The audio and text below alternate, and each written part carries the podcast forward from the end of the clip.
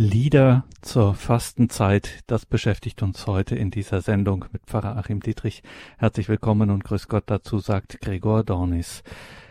Die Fastenzeit mit dem Ruf zur Umkehr und Buße am Aschermittwoch beginnt sie. 40 Tage österliche Bußzeit. 40 Tage wird es deutlich leiser unter Christen ernster was nicht heißt, dass es trivialer oder deprimierender würde, ganz im Gegenteil. Nicht umsonst etwa spricht die Ostkirche von der großen und heiligen Fastenzeit. Und wie üblich bei Christen lassen sich die hier aufleuchtenden Glaubensgeheimnisse auch heraushören aus Liedern, aus Liedern, die im strengen Sinne gesungenes Gebet mindestens Andacht sind. Dr. Achim Dietrich ist Pfarrvikar im oberpfälzischen Weiden und wissenschaftlicher Mitarbeiter am Institutum Marianum in Regensburg. Er nimmt sich heute diese Stunde Zeit für uns, um uns ein bisschen in einige Gedanken, einige Motive und in die Theologie auch von Fastenzeitliedern einzuführen. Vielen Dank schon jetzt dafür. Grüße Gott, Dr. Dietrich. Grüß Gott. Dann darf ich Sie noch schnell unseren Hörerinnen und Hörern vorstellen. Achim Dittrich ist Priester des Bistums Speyer, war lange Zeit in der Pfarrseelsorge tätig. Er ist gleichzeitig ein gefragter wissenschaftlicher Theologe auf dem Gebiet der Mariologie. Das ist die Lehre von Maria, insbesondere rund um den Titel Maria, Mutter der Kirche, hat er sich hier Verdienste erworben. Es gibt auch, das sei auch an dieser Stelle erwähnt, auch ein kleines, schönes Bändchen, äh, auch wirklich erschwinglich im FE Medienverlag, Mater Ecclesiae Maria, Mutter der Kirche. Auch das hier eine Empfehlung. Dr. Dietrich, die Fastenzeit, liturgisch und auch musikalisch. Das ist natürlich jetzt mit dem Blick auf das Ganze des Glaubens vielleicht äh, theologisch nicht so ganz korrekt, wenn ich das so formuliere, aber sagen wir allein schon gefühlt ist das doch wirklich eine sehr besondere Zeit im Kirchenjahr. Ja, also Advent, Weihnachten und äh, die Osterzeit inklusive Fastenzeit sind eben die geprägten Zeiten und äh, haben wirklich äh, ein eigenes Gepräge, auch emotional ähm, die jetzt begonnene Fastenzeit, österliche Bußzeit, wie es liturgisch korrekt heißt, ja, ist also für den Menschen existenziell eine besondere Zeit, auch eine lange Zeit, 40 Tage, und verbunden auch mit, mit eben besonderen eingängigen Liedern, die auch eine Stimmung äh, prägen.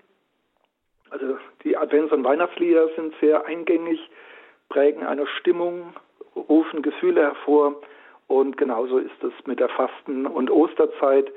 Ähm, ja, das geht so weit, dass wenn manche Lieder nicht in der Liturgie, in den Gottesdiensten auftauchen, dass äh, für viele Gläubige dann das Fest äh, nicht wirklich vollständig ist. Also ähm, die Fastenzeitlieder gehören also wirklich ja als wichtiger Bestandteil zur, zu diesen 40 Tagen dazu umso mehr äh, ist es schlimm, wenn dann ja man auch noch auf das verzichten muss, äh, wie im Rahmen der Pandemie Corona, dass eben nicht gesungen werden darf. Ein besonders schlimmer Verzicht, also der auch mir wirklich leid tut, aber vielleicht ist das ein wenig Kompensation, dass wir jetzt doch diese Lieder betrachten können und auch hören dann. Vier Lieder wollen wir näher anschauen. Es gibt natürlich viel mehr. Äh, es gibt auch mehr, als in unserem Gotteslob stehen, aber natürlich muss man immer eine Auswahl treffen. In der Liturgie wird eben nicht nur gesprochen und gebetet, das Wort kann und soll auch gesungen werden. Das ist also zum Beispiel in der östlichen äh, Liturgie, in der Orthodoxie, ist die Liturgie eigentlich fast komplett eine gesungene. Äh, bei uns im lateinischen Westen sind die Lieder ja teilweise Bestandteil der Heiligen Messe, der eben gesungen wird, und zwar eben auch von den Gläubigen.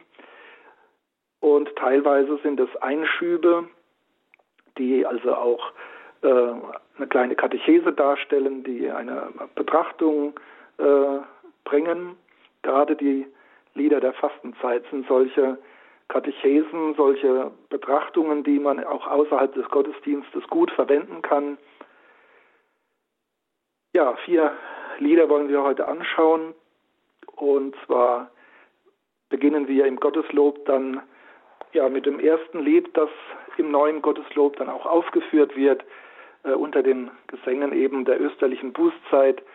Und zwar das auch schon im alten Gotteslob von 1975 vorhandene Bekehre uns, vergib die Sünde. Dieses eingängige Lied, also von der Melodie her eingängige Lied, äh, verwirrt ein wenig, wenn man die beiden Gotteslobausgaben anschaut, also das eine von 1975, das andere von 2013. Da stehen nämlich beim gleichen Text zwei verschiedene Namen äh, als Autor. 1975 Walter Röder und jetzt 2013 Josef Seufert. Josef Seufert ist äh, wohl bekannt. Er war Sekretär der Kommission für das Gotteslob schon 1975, hat also eine ganze Reihe von äh, Liedern getextet im alten Gotteslob und war eben auch beteiligt an der Erstellung dieses Gesangbuches. Ja, wie kommt es, dass jetzt plötzlich aus Walter Röder Josef Seufert wird? Das ist der gleiche Autor, die gleiche Person, aber irgendwie hat äh, Josef Seufert damals wohl gedacht, weil er auch Organisator des Gotteslobes ist und Sekretär, will er da nicht namentlich auch noch bei einem Liedtext auftauchen. Äh, ja, war so eine gewisse Scheu. Ähm, diese Scheu hatte man dann 19, 2013 nicht mehr, weil er da bereits verstorben war. Er hat ein schönes hohes Alter erreicht, also er ist äh, fast 100 Jahre alt geworden und äh, geboren 1926, 2018 in Mainz gestorben. Also eine ganze Reihe von Liedern stammen von ihm und eben auch dieser Text, ja, der eine Übertragung darstellt, aber eben nicht Wort für Wort eines lateinischen alten Rufes aus dem 17. Jahrhundert, Attende Domine et miserere quia peccavimus tibi. Wenn man das direkt übersetzt, heißt es, merke auf, O Herr, und erbarme dich, denn wir haben gegen dich gesündigt. Dieser Vers selbst soll schon viel älter sein, aus der mozarabischen Liturgie in Spanien stammen, aber in Frankreich im 17. Jahrhundert hat man ihn dann aufgegriffen als Kehrvers und hat dann einen kompletten lateinischen Text dazu verfasst, der sich orientiert am Alten Testament, äh, am Buch Baruch, Kapitel 3, Verse 1 bis 8. Die wurden also in lateinischer geformte Sprache übersetzt, gereimte Sprache, die man also auch im, mit, äh, in der äh, gregorianischen Weise gut singen konnte. Vielleicht mal ein Vers, also die erste Strophe. Ad te rex summe omnium redemptor, oculus nostrus supplevamus flentes, ex audi Christe supplicantem prezes. Also so klingt die lateinische Urform. Josef Seufert hat sie ja deutlich umgeformt und äh, er wurde dafür auch kritisiert, dass er den ursprünglichen Sinn zu sehr verändert hätte. Aber ich muss sagen, ähm, er hat nicht den Anspruch erhoben, hier einfach eine Übersetzung zu bieten, sondern wirklich einen für die ja, Zeit der 70er Jahre und auch für heute noch gültig äh, eine ansprechende Katechese letztlich äh, zu formulieren, die dann in Liedform gesungen wird und äh, verinnerlicht wird und dabei hilft, dass der gläubige Mensch, der diese 40 Tage der Fastenzeit begehen möchte, ja eben in sich geht. Das sind Appellative drin, Aufrufe, äh, das Ganze mit einer sehr eingängigen Melodie äh, unterstützt. Schauen wir uns diese Übersetzung von Josef Seufert mal näher an. Also das Lied hat bei ihm sieben Strophen.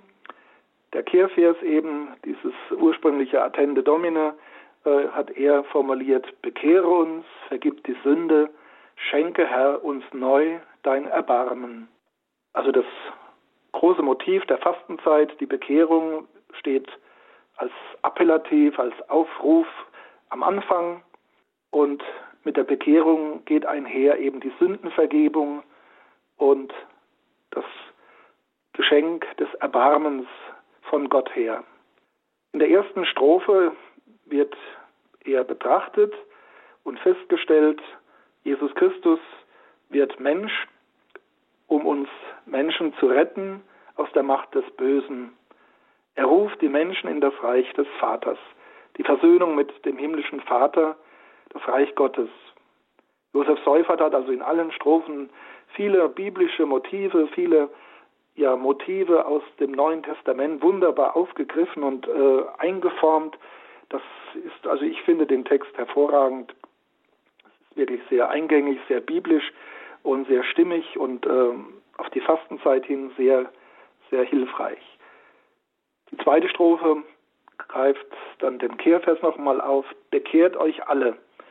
Also wir, wir als Gemeinde, als Christen werden aufgefordert in Gemeinschaft, bekehrt euch alle, das Reich ist nahe. In rechter Buße wandelt eure Herzen. Seid neue Menschen, die dem Herrn gefallen. Also jeder, jeder Vers ist hier im Prinzip, könnte man sich als Tageslosung nehmen, als Motto, äh, als Betrachtungssatz. Das Herz muss sich wandeln. Die Buße ist genau dafür da. Das ist nicht irgendwie Selbstkasteiung und Verzicht, dass man sich quält, um irgendwie Gott äh, ja da irgendwie äh, Gesetze zu erfüllen und Buße zu leisten. Letztlich will ja Gott, dass wir uns verändern. Und die Buße braucht es, dass unsere Herzen sich wirklich ändern, sich verwandeln, dass wir neue Menschen werden. Hört seine Stimme, ändert euer Leben, suchet das Gute und lasst ab vom Bösen, als Gottes Kinder wirket seinen Frieden. Es wird auch deutlich, dass wir eine Aufgabe haben, dass wir Mitarbeiter Gottes sind in dieser Welt, dass wir am Reich Gottes mitbauen sollen als Kinder Gottes. Und dazu müssen wir uns eben lösen vom Bösen und das Gute suchen. Ihr seid gefunden wie verlorene Schafe. In der Taufe seid ihr neu geboren. Die Kraft des Geistes macht euch stark im Glauben. Wie gesagt, schöne biblische Motive, der gute Hirt und das verlorene Schaf. Das eine Schaf, dem der gute Hirt nachgeht und die große Freude im Himmel, wenn ein Sünder sich bekehrt. Die Taufe in ihrer rettenden Gnade wird deutlich gemacht als Neugeburt und der Heilige Geist und der Glaube werden hier mit eingebracht. Als Jesu Jünger seid ihr nun gesendet, geht hin zu allen, kündet seine Botschaft, bringt neue Hoffnung auf die ganze Erde. Wir sind also Mitarbeiter Gottes, Jesu Jünger auch heute. Wir haben eine Aufgabe, eine Sendung. Wir sollen ja das Evangelium verkünden und dadurch der Menschheit, den Menschen, der Erde Hoffnung bringen. Tut Gutes allen, helft den Unterdrückten, stiftet Frieden, liebet eure Nächsten. Dies ist ein Fasten in den Augen Gottes. Also wie gesagt, da kommt ein auffordernder Satz nach dem anderen, aber alles sehr eindrücklich und nicht an den Haaren herbeigezogen, sondern alles wirklich biblische Aussagen, Worte Jesu, die wirklich zu Herzen gehen, die kurz, prägnant und klar sind. Wir sollen Gutes tun, den Unterdrückten helfen, Frieden stiften, die Nächstenliebe. Und dadurch wird das Fasten erst vollendet. Nicht nur durch Verzicht, sondern auch durch die guten Taten. Und schließlich, Finale, der, die siebte Strophe bei Josef Seufert, ihr wart einst Knechte, er macht euch zu Freunden, ihr wart ein Sklaven, er macht euch zu Freien, kehrt heim zum Vater, kommt zum Mahl der Freude. Der barmherzige Vater wird hier erwähnt, der verlorene Sohn, und wir sollen eben wie der verlorene Sohn zum Vater zurückkehren und dürfen gewiss sein, dass er uns freudig empfängt, dass wir seine Freunde sind, nicht Knechte, nicht Sklaven, sondern befreit werden, wenn wir uns von der Sünde lösen und zu Gott streben, uns von Gott erretten lassen. Also ein großartiges Lied, zur Fastenzeit, nicht nur am Aschermittwochen in den ersten Tagen, sondern kann man eigentlich die ganze Fastenzeit hindurch immer wieder einmal ja auch bedenken, nicht nur singen. Singen ist natürlich das Eingängigste, aber der Text ist auch wert, dass man ihn liest und betrachtet. Gottes Lob 266.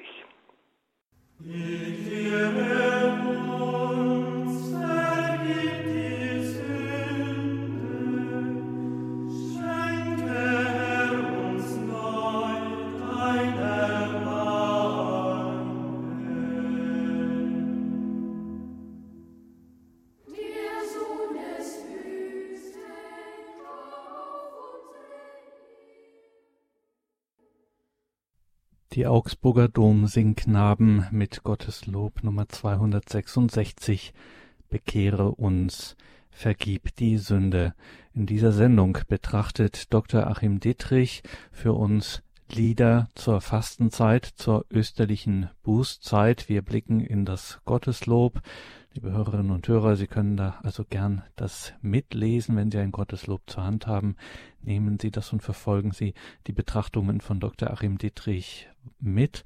Wir setzen fort mit dem Lied Nummer 267 im Gotteslob, gleich im Anschluss 267. Was finden wir denn da, Dr. Dietrich? Ja, da finden wir ein lutherisches äh, Fastenlied aus der Frühzeit äh, ja, der Reformation, also aus, äh, aus den ersten Jahrzehnten äh, des 16. Jahrhunderts. O Mensch, bewein dein Sünde groß. Ist also im Gotteslob jetzt auch fest beheimatet, auch schon 1975 war aber in früheren Zeiten eben Fastenlied der, der Protestanten, der evangelischen Kirche.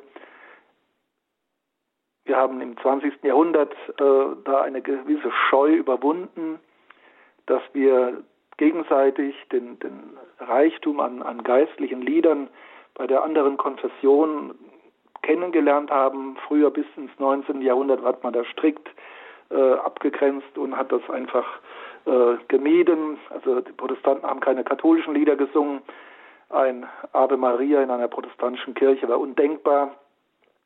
Und umgekehrt hat man auch die äh, Lieder mit den Luthertexten, also in den offiziellen kirchlichen Gesangbüchern nicht verwendet.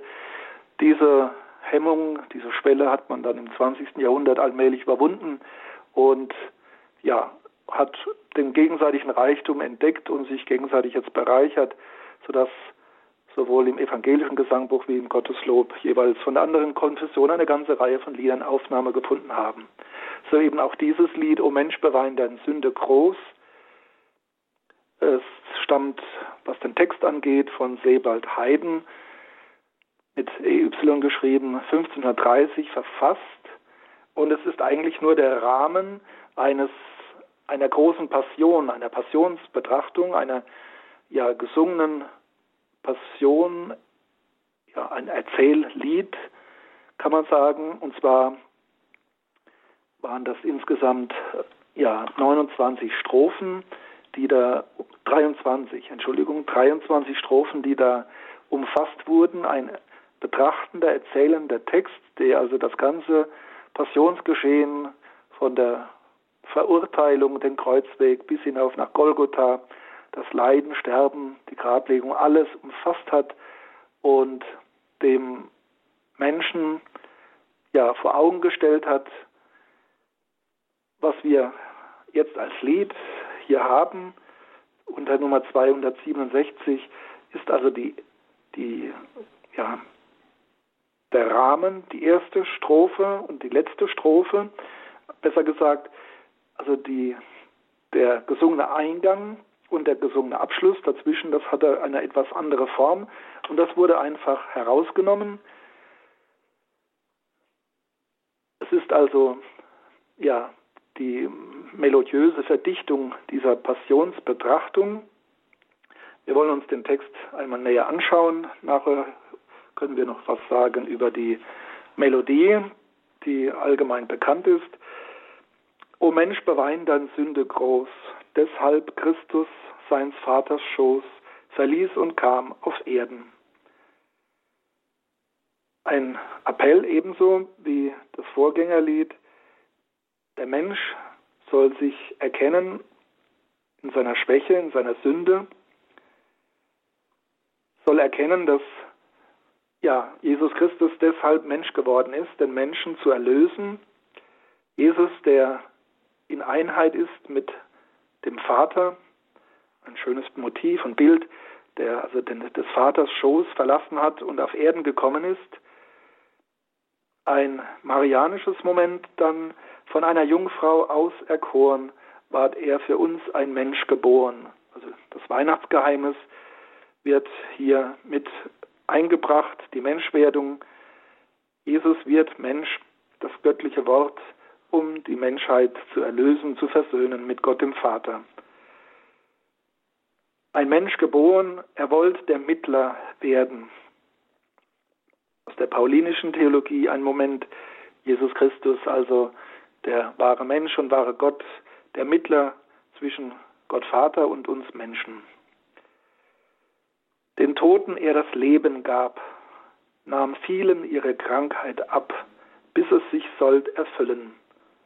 Dass er für uns geopfert wird, trüg unserer Sünden schwere Bürd am Kreuz nach Gottes Willen.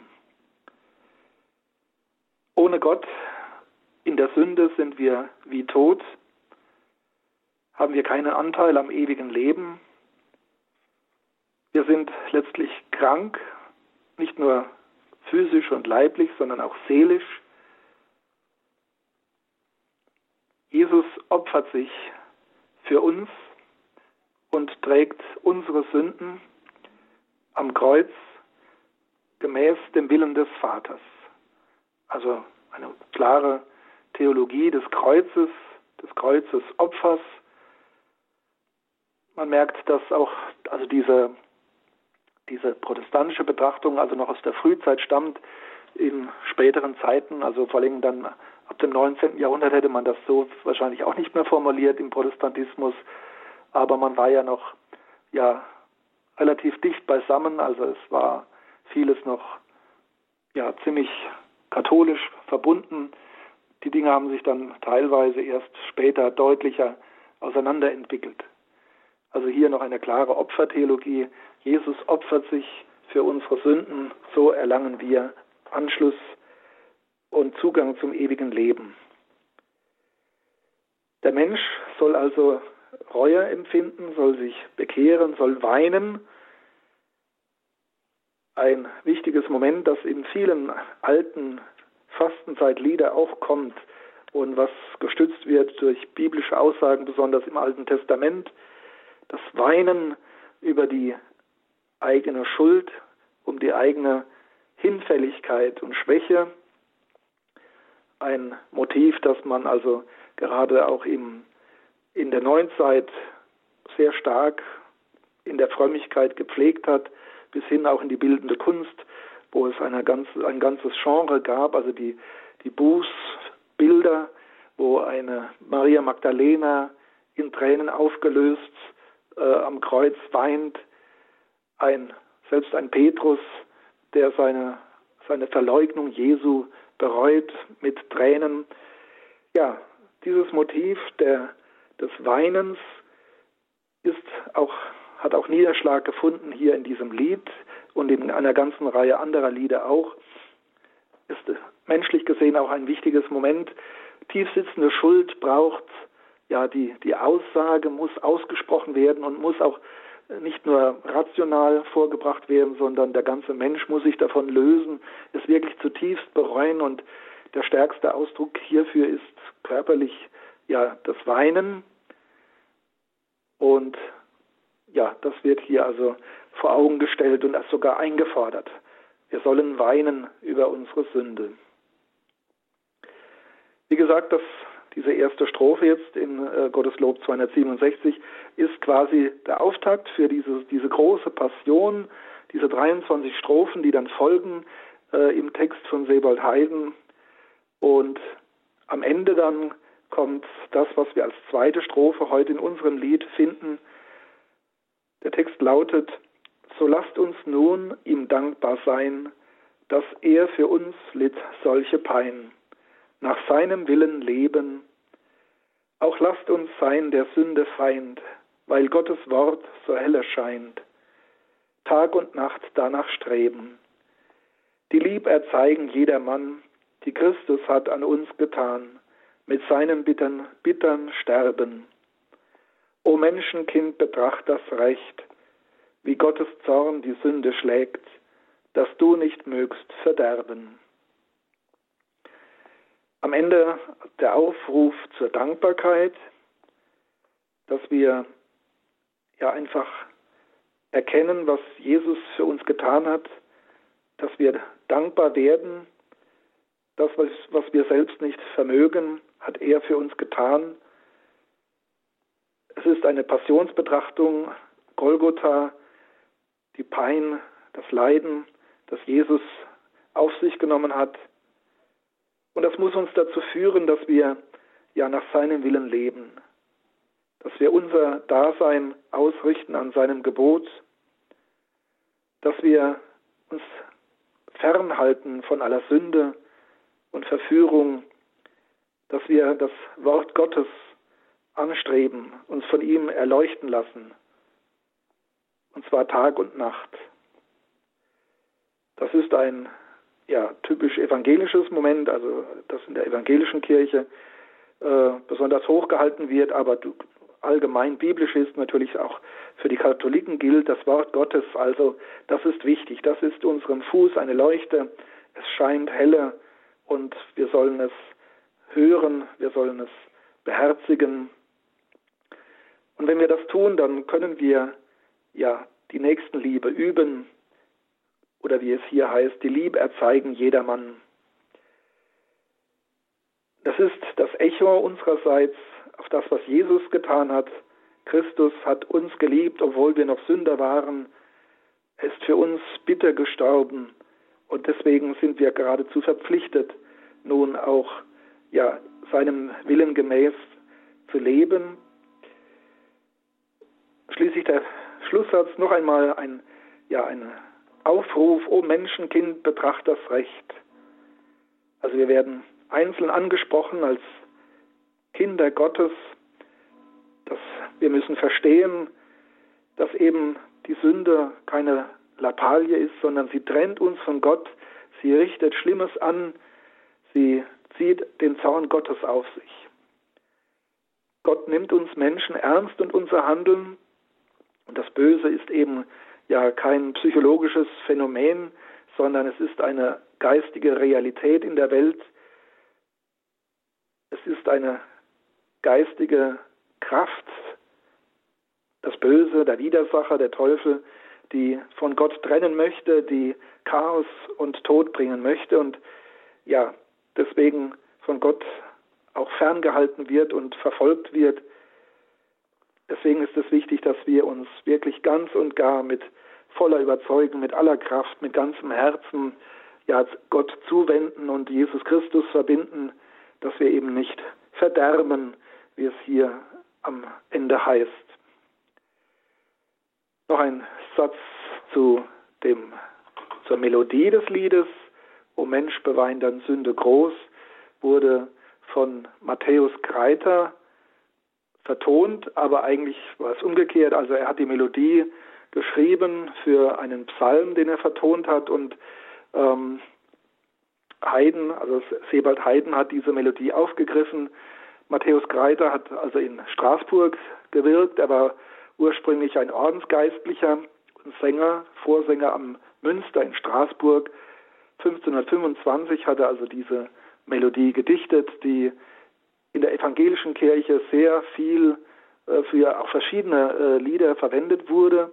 Auch seine sonstigen ähm, Melodien, Kompositionen wurden in der protestantischen Kirche vielfach verwendet. Matthäus Kreiter war eher ein Mitläufer, was die Reformation angeht. Also man hat ihn vor die Wahl gestellt, also werde protestantisch oder verlasse Straßburg. Er ist geblieben, sein Orden hat sich, also sein Kloster hat sich aufgelöst. Und er hat halt, weil er die Musik so geliebt hat, äh, da weitergearbeitet in Straßburg. Am Ende ist er dann aber wieder konvertiert, äh, bevor er gestorben ist. Ja, das waren also verwirrte Zeiten damals, die Reformation, aber wir sehen, heute können wir auch solche Lieder singen, durchaus äh, ja mit Gewinn, auch für uns Katholiken. Und Sie finden im Gotteslob Jetzt in der Nummer 267. O Mensch, bewein dein Sünde groß.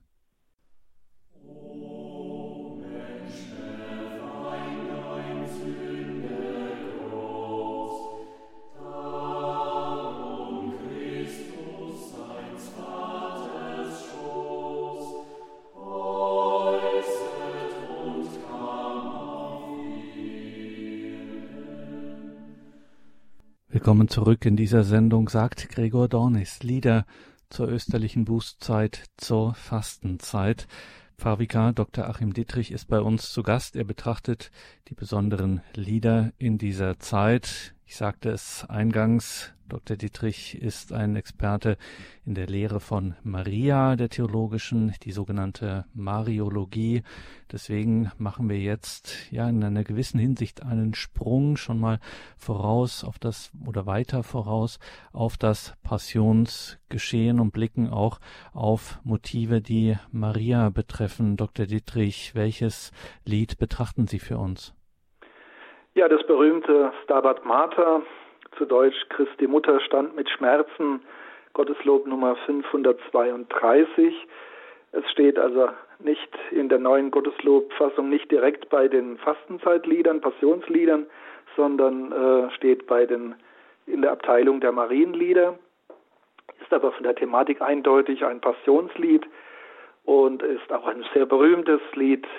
Ähm, der lateinische Urtext stammt aus dem 13. Jahrhundert. Äh, da hat sich im neuen Gotteslob ein kleiner Fehler eingeschlichen, da steht 14. Jahrhundert. Es ist aber eine, ein Manuskript, eine Urschrift schon aus dem 13. Jahrhundert bekannt, also müsste da 13. Jahrhundert stehen. Aber im, ja, das ist also das hohe Mittelalter, äh, wo dieser Text formuliert wurde. Der Autor selbst ist umstritten. Es sind drei Personen in der Forschung genannt worden. Lange Zeit hat man den Franziskaner Jacopone da Todi als Autor angegeben. Er ist 1306 gestorben, aber mittlerweile wird es äh, sehr bezweifelt. Auch äh, Giovanni Bonaventura, äh, der große Franziskaner-Theologe, wurde schon äh, gemutmaßt, ob er der Autor sein könnte. Oder auch ein Papst, nämlich Innozenz III., der 1216 bereits verstorben ist.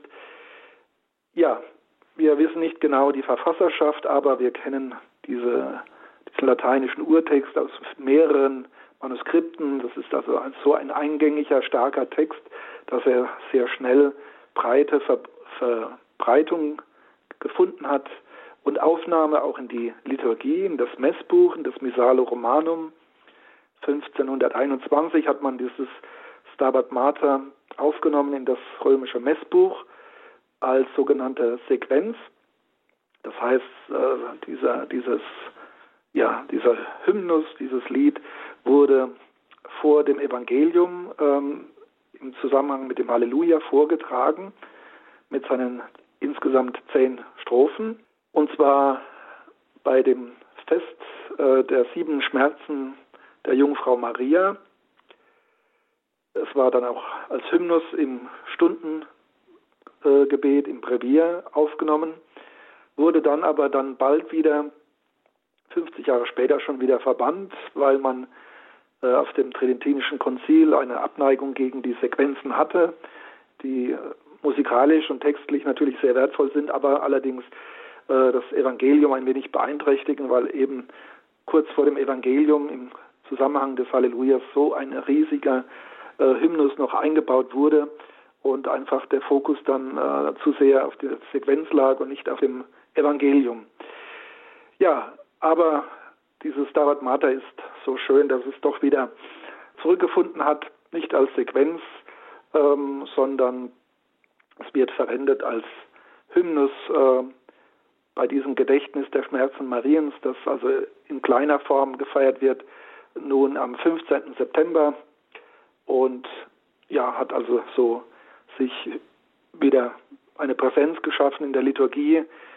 Die Komponisten Europas haben also vielfach diesen Text aufgegriffen, ganz ähnlich wie die, eine andere Sequenz, das Dies Irae, das also auch vielfach vertont wurde von bedeutenden Komponisten, so auch dieses Stabat Mater.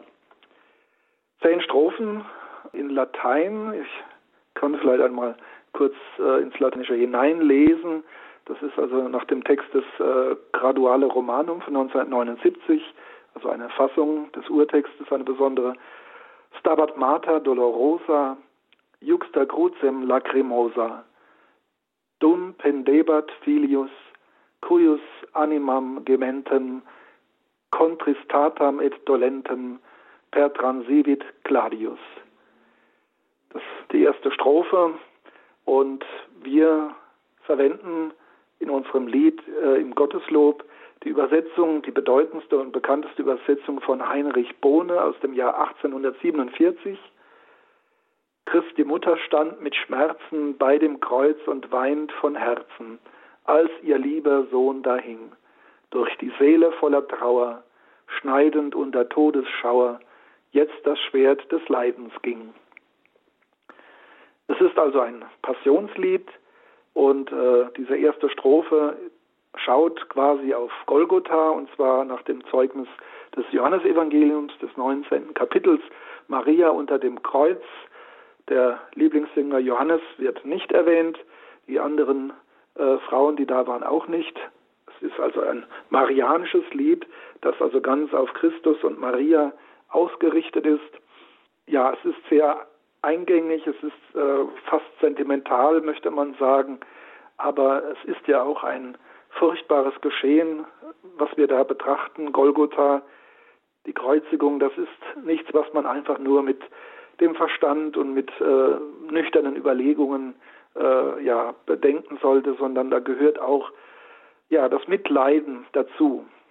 Jesus wird hingerichtet am Kreuz, Maria nimmt Anteil, sie leidet mit, eine Compassio wird vollzogen, also ein Mitleiden, das so weit geht, dass manche Theologen und auch Künstler quasi Maria haben fast mitsterben lassen.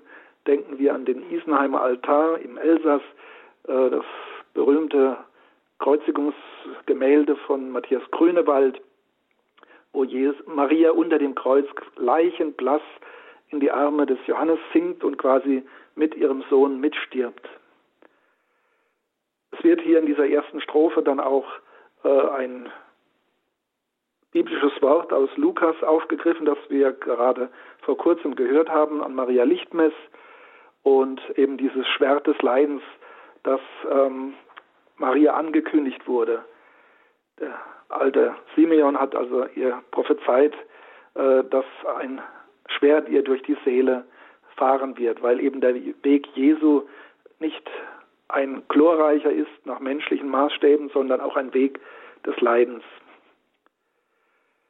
Die zweite Strophe, welch ein Schmerz der Auserkorenen, da sie sah den Eingeborenen, wie er mit dem Tode rang. Angst und Jammer, Qual und Bangen, alles Leid hielt sie umfangen, das nur je ein Herz durchdrang. Im Lateinischen O quam tristis et afflicta fuit illa benedicta mater unigeniti, que merebat et dolebat, pia mater dum videbat, nati pönas incluti. Der Fokus, die Betrachtung lässt nicht locker, sie schaut auf die Schmerzen. Jesus, der Eingeborene, der Auserkorene, erringt mit dem Tode, Qual und Bangen. Und Maria ist ganz mit dabei, sie leidet mit, sie umfängt das Leid Jesu. Das Durchdringen des Herzens wird hier nochmals wiederholt wie in der ersten Strophe. In der lateinischen Urform kommt jetzt eine dritte Strophe, die äh, Heinrich Bohne übersetzt hat, aber die in unserer Gotteslob-Version nicht verwendet wird.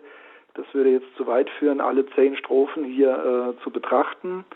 Wer in den Diözesen Freiburg und Stuttgart-Rottenburg lebt, der kann im Anhang des Gotteslobes, also im Diözesanteil, die volle Version, alle zehn Strophen finden. Äh, man findet das natürlich auch im Internet, wenn es interessiert. Wir wollen schauen auf die Strophen, die im Gotteslob allgemein im Stammteil stehen. Die dritte Strophe im Gotteslob äh, ja, ist dann, entspricht der vierten Strophe in, in der Urform. Ach, für seiner Brüder Schulden sah sie ihn die Marter dulden, Geiseln, Dornen, Spott und Hohn, sah ihn trostlos und verlassen, an dem blutgen Kreuz erblassen, ihren lieben einzigen Sohn. Also hier dann eine theologische Betrachtung. Jesus stirbt für die Schuld der Menschen. Im neuen Gotteslob wird also aus den Brüdern Menschen, damit sich niemand ausgegrenzt fühlt. Maria muss das alles mit anschauen, die Martha, Geiseln, Dornen, Verspottung, Verhöhnung und auch sah ihn trostlos und verlassen. Also dieses äh, Zitat von Psalm 22, mein Gott, mein Gott, warum hast du mich verlassen? Das wird hier äh, angedeutet mit trostlos und verlassen. Also diese äußerste Verlassenheit, die Jesus am Kreuz erduldet, erleidet. Ja, und schließlich das Sterben ihres lieben einzigen Sohnes. Also sehr eindringlich diese Compassio Mariens. Eine Strophe wird wieder ausgelassen von der Originalfassung. Dann kommt äh, im Gotteslob die vierte Strophe, entspricht der sechsten im Original. Drücke deines Sohnes Wunden, so wie du sie selbst empfunden, heilige Mutter, in mein Herz, dass ich weiß, was ich verschuldet, was dein Sohn für mich erduldet, gib mir teil an seinem Schmerz. Wir wurden die ganze Zeit darauf hingewiesen, darauf hingestoßen, wie Maria mitgelitten hat, wie Jesus gelitten hat. Und jetzt schalten wir uns auch ein und fordern Maria auf, sie möge uns teilhaben lassen. Also dass diese, dieses Mitleid Mariens auch geöffnet wird, dass wir auch die mitleiden können. Die Wunden des Sohnes, wie sie sie empfunden hat, soll sie uns ins Herz drücken eine Frömmigkeitsform, die ja seit dem 20. Jahrhundert weitgehend verschwunden ist. Also dieses Mitleiden mit Christus, mit Maria, das war also gerade im, im, Spätmittelalter in der ganzen Passionsfrömmigkeit ein ganz wichtiges, großes Motiv, dass der gläubige Mensch mit einsteigt in das Mitleiden. Und zwar nicht nur distanziert, sondern dass er wirklich mit nachfühlt und spürt, äh, was, was Jesus erlitten hat am Kreuz, was er für uns getan hat und wie auch Maria das mitvollzogen hat. Und sie ist quasi die, die Tür, dass wir in diese Kompassion, dieses Mitleiden einstöcken können. Und das wird hier ganz ausdrücklich formuliert. Drücke deines Sohnes Wunden in mein Herz. Warum? Damit ich eben zu wahrhafter Reue komme. Dass ich weiß, was ich verschuldet, was dein Sohn für mich erduldet, gib mir teil an seinem Schmerz. Hier haben wir eine kleine, ja, eine Änderung in der Übersetzung. Also Heinrich Bohne schreibt auch zutreffend vom lateinischen Text her, gib mir teil an seinem Schmerz, also der Schmerz Jesu. In der neuen Fassung des Gotteslobes hat man also aus dem Schmerz Jesu den Schmerz Mariens gemacht. Warum, verstehe ich jetzt auch nicht ganz. Maria ist Helferin, dass wir teilhaben können an Jesus an seiner Passion. Deswegen ist das ein Teil an seinem Schmerz eigentlich durchaus sinnvoll. Es folgen dann bei Heinrich Bohne vier weitere Strophen, die keinen Niederschlag gefunden haben im Gotteslob.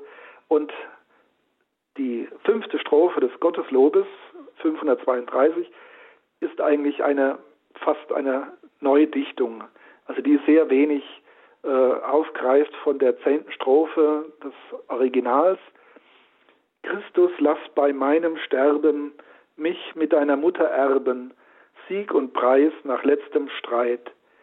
Wenn der Leib dann sinkt zur Erde, gib mir, dass ich teilhaft werde deiner selgen Herrlichkeit. Es ist also eine sehr, eine sehr schöne äh, Strophe, die hier gedichtet wurde. Wer sie so umgedichtet hat, wird nicht erwähnt. Es ist also, wie gesagt, doch ganz schön abgewandelt, aber schön abgewandelt. Was auffällt bei Heinrich Bohn und im Original ist die Zwiesprache allein mit Maria. Und in der Gotteslobfassung hat man sich dann entschieden, hier einen Sprung zu machen, heraus äh, und zu Christus, dass er handelt. Also die Ansprache Mariens wird jetzt verlassen und es wird Jesus selbst angesprochen. Und es ist, da wird der Fokus gerichtet auf das eigene Sterben. Wenn ich persönlich sterben muss, dann entscheidet sich meine Verbundenheit mit Jesus Christus. Dann möge er mir ja den Sieg und den Preis, den er errungen hat auf Golgotha, zuteil werden lassen. Wie es so schön heißt, wenn der Leib dann sinkt zur Erde, gib mir, dass ich teilhaft werde deiner seligen Herrlichkeit. Also schenke mir das ewige Leben, das du errungen hast. Also diese Schlussstrophe ist wunderschön. Man wüsste eigentlich gerne, wer sie dann ja so formuliert hat. Vielleicht war das auch wieder Josef Seufert, der ja äh, an vielen Stellen dann ausgeholfen hat, wenn ein Autor gefehlt hat oder etwas, äh, wenn man den Eindruck hatte, hier muss etwas doch anders formuliert und abgeschlossen werden. Ja, dann wollen wir jetzt dieses Stabat Mater hören. Die Melodie, wie wir sie äh, jetzt auch hören, stammt aus Köln von 1638. Und wie gesagt, es gibt eine ganze Reihe von Vertonungen namhafter Komponisten vom 15. bis ins 21. Jahrhundert. Stabat Mater, Christi Mutter stand mit Schmerzen.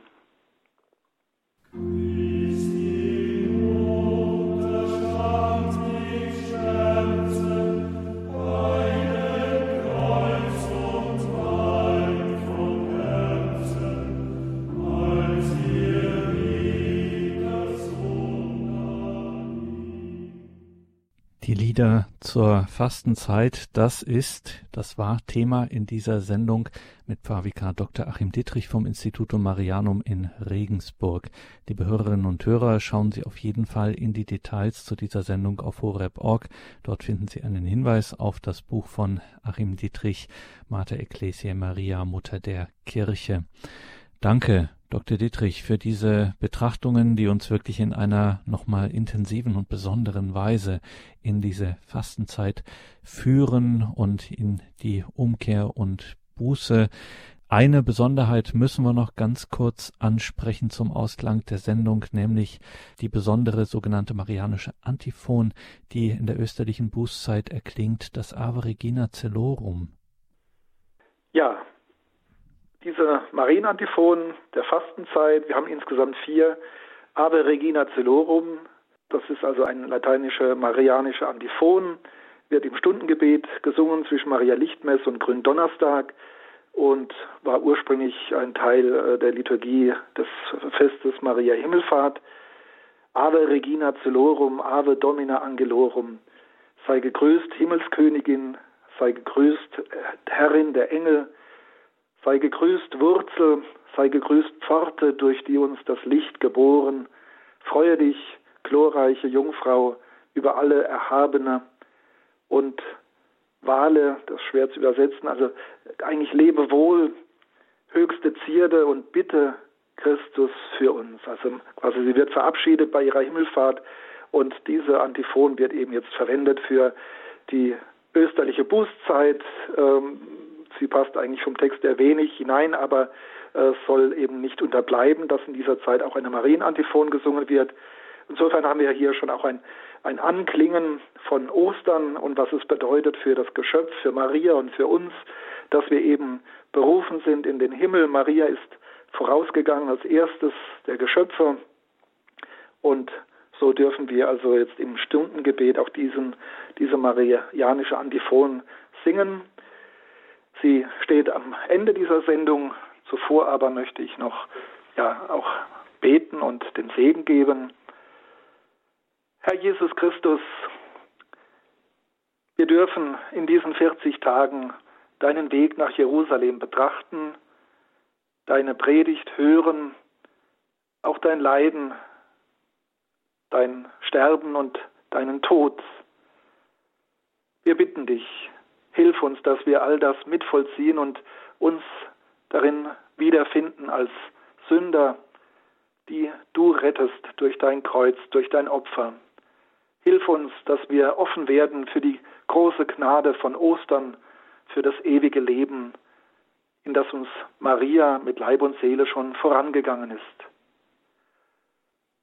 Lass uns diese Fastenzeit sinnvoll und ernst durchschreiten hin zur großen Freude.